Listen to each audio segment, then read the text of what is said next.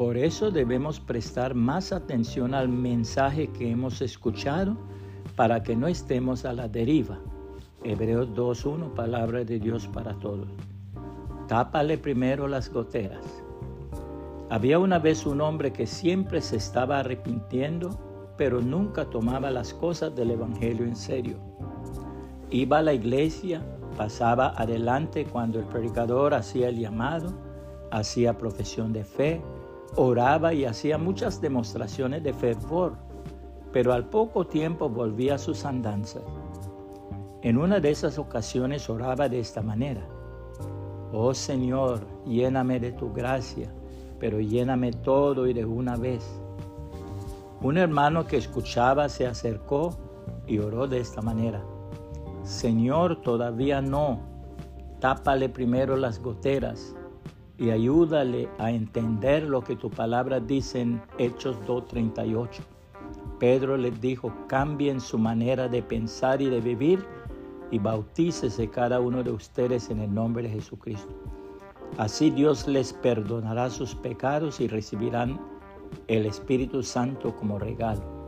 Hechos 2.38, palabra de Dios para todos. La bendita palabra de Dios advierte lo siguiente.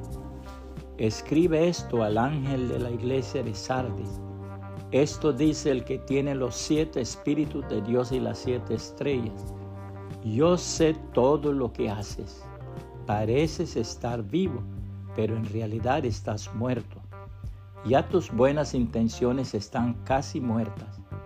Despierta y fortalece tu ánimo para hacer lo que todavía te falta porque he visto que aún no has terminado las obras que Dios te mandó hacer. Así que no olvides lo que has recibido y escuchado. Obedécelo y cambia.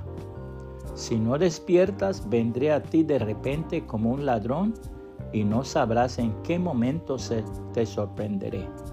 Sin embargo, aún hay unos pocos de ustedes en Sardes que no han manchado su ropa ellos caminarán conmigo vestidos de blanco porque son dignos.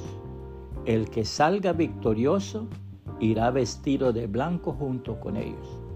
No quitaré jamás su nombre del libro de la vida y delante de mi Padre y de sus ángeles diré que es mío. Oigan bien lo que el Espíritu dice a las iglesias.